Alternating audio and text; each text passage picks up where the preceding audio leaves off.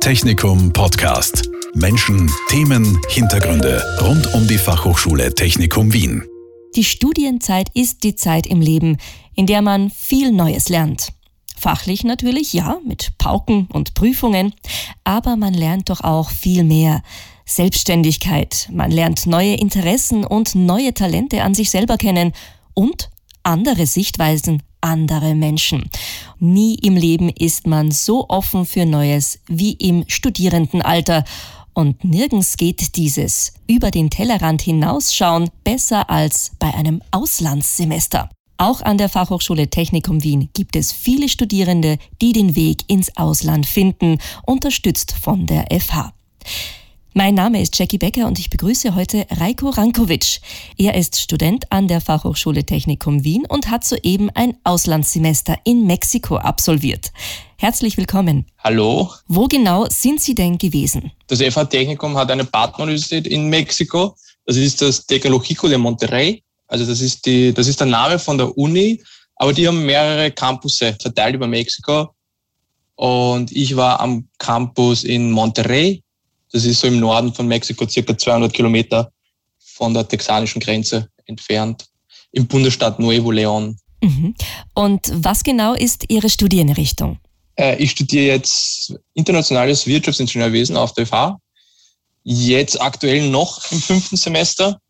Und in Mexiko gibt es ja sowas wie den Wirtschaftsingenieur an sich nicht, sondern die haben, die richten sich da eher so nach internationalen Modellen in Richtung Industrial Engineering, wo ich dann draufgekommen bin, dass es dann doch ein bisschen anders ist als das, was wir in, oder im deutschsprachigen Raum unter Wirtschaftsingenieur verstehen. Dort ist das mehr so Prozessoptimierung und sehr viel, viel mehr IT und viel mehr Management, wo das bei uns halt doch mehr so Richtung Produktionstechnik und, und immerhin noch viel technischer ist als, als, als bei denen.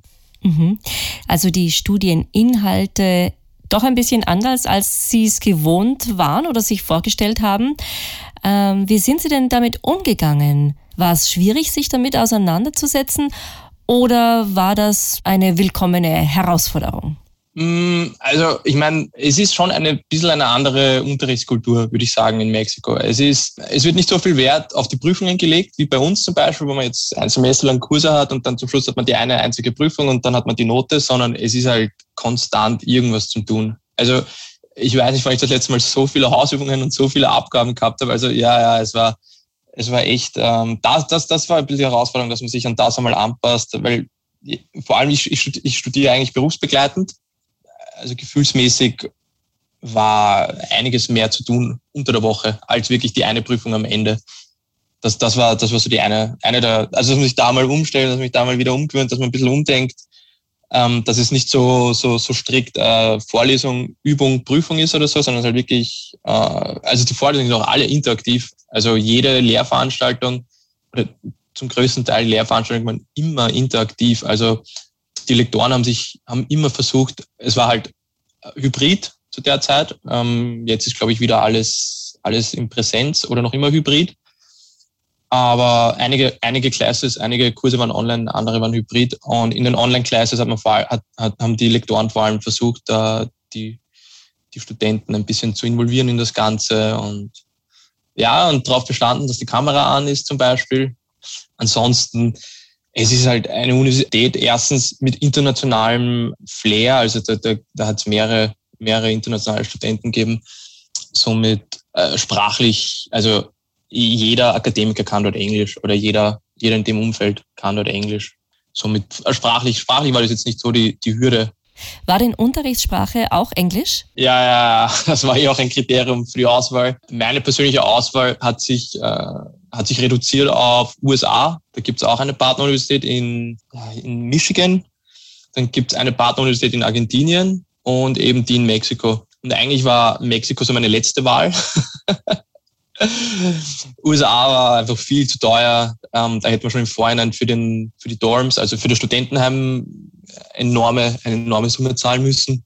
Dann Argentinien war halt alles auf Spanisch. Das war dann schon einmal das, das war nicht schwer, das, das wegzuentscheiden. Und dann Mexiko ist halt übrig geblieben. Und ja, es gibt eine Auswahl an Kursen, die sind auf Englisch und zum Glück haben die auch irgendwie in unser Curriculum gepasst. Wie schwierig war es denn, sich das alles zu organisieren? Und haben Sie das alles alleine gemacht oder gab es da auch Unterstützung von der Fachhochschule? Na, das war eigentlich, das war eigentlich relativ unkompliziert. Ich habe einerseits Hilfestellung durch eine Kollegin gehabt, die auch nach Mexiko gehen wollte und auch mit mir im Jahrgang ist und so weiter, auch in der Gruppe. Also wir haben uns auch so gekannt. Das war mal äh, ziemlich Hilfe, weil sie hört sich um, dann weiß sie irgendwas, dann höre ich mich um, dann weiß ich wieder irgendwas und dann kann man sich halt so auf Augenhöhe austauschen. Und seitens der FH, also mega hilfreich, sowohl, sowohl das International Office als auch die Studiengangsleitung. Möchte ich an dieser Stelle auch, möchte ich auch bedanken bei der Frau Dr. Klammert-Schmidt, jetzt in Karenz ist. Die hat uns, die hat, die hat, die hat mir da ziemlich positiv zugeredet und hat, und hat da, also hat mich da voll unterstützt in, dem, in der ganzen Aktion und hat gemeint, ja, machen Sie das, ich stehe voll hinter Ihnen und so weiter. Ja, also in der Hinsicht äh, seitens der FH hat da also enorme Hilfestellung geben, vor allem dann auch, ähm, wenn man dann einmal dort ist, vor Ort, kriegt man noch einmal einen, so einen Reisekostenzuschuss, glaube ich, von 850 Euro circa. So eine einmalige Auszahlung von der FH. Mhm. Also gerade denke ich, das Finanzielle, das ist doch für viele Studierende ein, ein, großes Thema. Im Ausland studieren, das ist nicht billig. Was würden Sie sagen mit den Unterstützungen, die es gibt? Kann sich das im Endeffekt dann doch jeder leisten, wenn man es gut organisiert und alle Töpfe anzapft? Oder ist das eher schwierig, wirklich auf die Beine zu stellen? Wie würden Sie das einschätzen? Ja, also ich habe einmal den Vorteil gehabt, dass ich, ich bin halt ähm, wie gesagt, berufstätig und ich habe halt Anspruch auf äh, Weiterbildungsgeld vom AMS und das wird halt monatlich ausgezahlt. Man kann das beim AMS beantragen, wenn man ebenso wie in meinem Fall, das ist, das ist, das ist eben der Vorteil. Beim Weiterbildungsgeld, im Gegensatz zum Arbeitslosengeld, das wird auch ausbezahlt, wenn man im Ausland ist. Also für, für, für Kurse im Inland sowohl als auch im Ausland oder Weiterbildungen im Inland und auch im Ausland, wobei das geht beim Arbeitslosengeld zum Beispiel nicht. Die Flugkosten waren ziemlich teuer, aber man hat eh auch die Unterstützung kriegt von der, von der FH den Reisekostenzuschuss. Aber ähm, wenn man sich jetzt ein bisschen mehr Mexiko anschaut, dort sind halt die Lebenskosten viel geringer als bei uns. Das heißt, wenn man eben sein, sein Weiterbildungsgeld oder sein, sein Arbeitslosengeld bekommt, dann ja, kann man eigentlich ziemlich, ziemlich gut leben. Also wir haben, also ich habe mit zwei, mit zwei anderen Studentinnen, äh, liebe Grüße an Julia und Karina an dieser Stelle, auch, auch von der, von der FH. Äh, wir haben uns eine Wohnung geteilt und da haben wir sich schon ein bisschen was einsparen können. Mm, es hilft also auf jeden Fall, wenn man schon teilweise berufstätig ist. Es ist aber nicht notwendig, um ein Auslandssemester zu machen. Ich will niemanden abschrecken. Ähm, zum Beispiel meine Mitbewohnerin, die Julia, die war jetzt zum Beispiel nicht äh, berufstätig. Und sie hat das trotzdem alles gemanagt. Man kriegt da Stipendien und äh, Auslandshilfen und was weiß ich, was alles auch bei den Stipendien stellen. Also so ist das nicht, dass man da jetzt dass es jetzt zwingend notwendig ist, dass man, dass man berufstätig war vorher. Es war halt bei mir war es halt eben also das Glück oder der Vorteil. Haben Sie sich eigentlich auch was anderes angeschaut, außer der Uni? Ähm, war Zeit und Gelegenheit dazu, auch Land und Leute kennenzulernen? Es gibt halt so diese typischen Wochen, wo es halt alle Abgaben auf einmal gibt. Also es gibt so diese Finals, also so Teilnoten, die man kriegt und die waren halt alle immer in der gleichen Woche. Da hat man zum Teil, weiß nicht, vier, fünf Prüfungen oder so pro Woche gehabt. Und das war halt schon heftig, aber danach war es halt wieder ein bisschen entspannter. Und zwischen den, zwischen diesen, diesen Partial Exams habe ich mir schon ein bisschen was angeschaut. Also ich bin an die Westküste, an die Riviera Maya. Das ist so die, die karibische Küste, Karibikküste der, von Mexiko. Das ist halt ganz klassisch so, ähm, kennt, kennt man vielleicht Cancun, Tulum. Das sind so die Hotspots gerade es hat schon, und Mexiko hat schon einiges zu bieten. Also es ist sehr vielfältig von, von den Landschaften her. Also man kann irgendwie zum Beispiel im Norden, kann man, äh, dort wo ich jetzt war, in Monterey zum Beispiel, ist er umgeben von Bergen. Das ist irgendwie so zwischen, zwischen zwei Gebirgsketten, wenn man da rausgeht und also auf der Straße geht. Und das war halt auch so ein bisschen ein Erlebnis. Man sieht da links und rechts von sich selbst einfach so die Berge in den Himmel ragen und ist halt noch immer in der Stadt irgendwie das war schon, schon ein Erlebnis. Und man kann auch zum Beispiel jetzt, wie ich gesagt habe, an, an die Küste reisen und da hat man halt so typisches Karibik-Flair. Mhm. Also genug Möglichkeiten, auch wirklich Land und Leute und etwas Neues kennenzulernen. Wie war das denn vom Studium her? Äh, die Vorlesungen, die Sie besucht haben, würden Sie sagen, die waren lehrreich, die waren hilfreich, die hätte ich vielleicht so in Wien nicht gehabt. Wie würden Sie das einschätzen? Ja, von den Inhalten her glaube ich, mh, mm, sind wir ziemlich, ziemlich auf einem gleichen Level. Wie gesagt, nur die Unterrichtsführung ist da komplett anders gestaltet als bei uns. Aber so vom, vom Unterricht her und vom Level, also von dem, von dem Stoff, der da behandelt wird, sind wir, glaube ich, ziemlich am, am, am gleichen Level wie, wie, wie, ähm, wie bei uns daheim. Aber es hat halt natürlich Kurse gegeben, die haben mir einfach viel mehr zugesagt als, ähm, als andere Kurse. Also ich bin halt sehr Technik äh, interessiert und die technischen Kurse, da habe ich mich halt viel mehr engagiert und da habe ich mich halt viel mehr reingelesen, habe halt ähm, eigenständig Sachen ausgearbeitet zum Teil. Und in anderen Fächern, ja, die habe ich halt, da war ich halt dabei.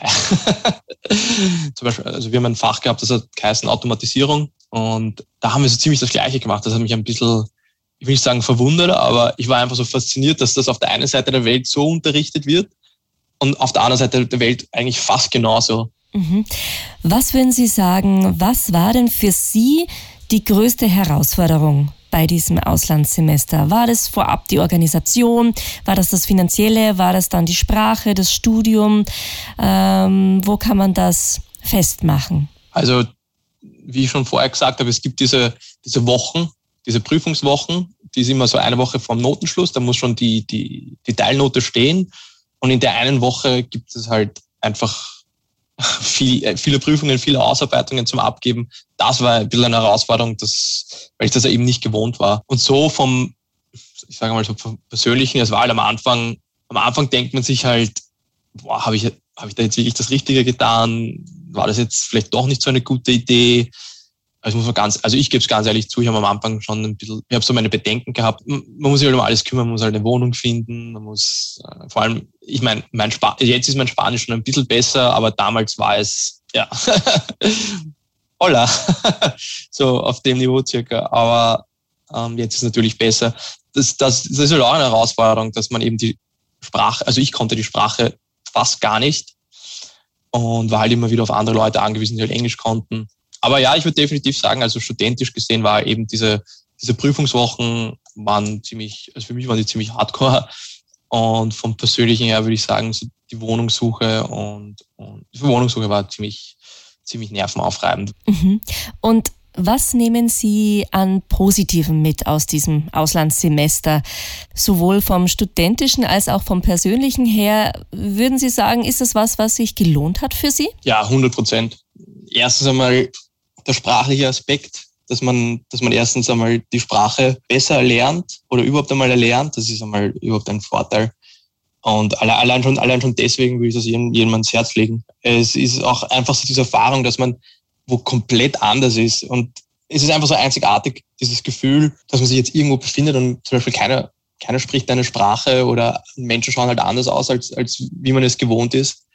Es ist halt schon ziemlich einzigartig. Allein schon das ist diese persönliche Erfahrung, die, die, allein schon deswegen hat sich das Auslandssemester gelohnt. Auch wenn man dann sieht, wie die Leute dort zum Beispiel leben. Es ist alles ein bisschen entspannter, es ist alles ein bisschen gelassener. Die Mexikaner haben so diese No pasa nada Einstellung, also nichts passiert. Einstellungen sind alle ziemlich, ziemlich entspannt. Das hat man, das, das, das finde ich auch, das, das nehme ich halt mit aus Mexiko, dass es auch gelassener geht, alles. Und vom Studium her, ich meine, ich bin, glaube ich, circa am gleichen Niveau wie meine Mitstudenten, vom Wissenslevel her und vom, vom Skill-Level her. Also das sind so die, die, die Sachen, die ich da mitnehme aus Mexiko, glaube ich. Mhm. Ich höre also raus, ein Semester im Ausland, ein Studium im Ausland, das ist durchaus empfehlenswert aus Ihrer Sicht. Ja, 100 Prozent. Also das International, ich muss nochmal das International Office loben an dieser Stelle, ähm, war einfach von Anfang an also bis heute, also bis heute sind wir noch in Kontakt wegen anderen Sachen auch noch, aber wirklich von Anfang an dabei und hat das alles organisiert und es gibt pro Semester gibt es mindestens zwei oder drei so Infoveranstaltungen, wo man alles fragen kann. Ja, es kann es jedem empfehlen, vor allem am Technikum läuft das ziemlich, ziemlich unkompliziert und ziemlich reibungslos. Wenn man ein Außensemester machen will, dann kann man, glaube ich, zu 99 Prozent eins machen bei uns auf der FH. Mm. Also ein Plädoyer für das Auslandssemester an der Fachhochschule Technikum Wien ist das gar nicht so schwer und es bringt viel. Vielen Dank, Reiko Rankovic, Studierender an der Fachhochschule Technikum Wien, für dieses Interview, dafür, dass wir ein bisschen reinschnuppern durften, wie sich ein Auslandssemester so anfühlt. Dank, danke für die Einladung. Technikum Podcast. Menschen, Themen, Hintergründe rund um die Fachhochschule Technikum Wien. Dieser Podcast wurde produziert von Radio Technikum.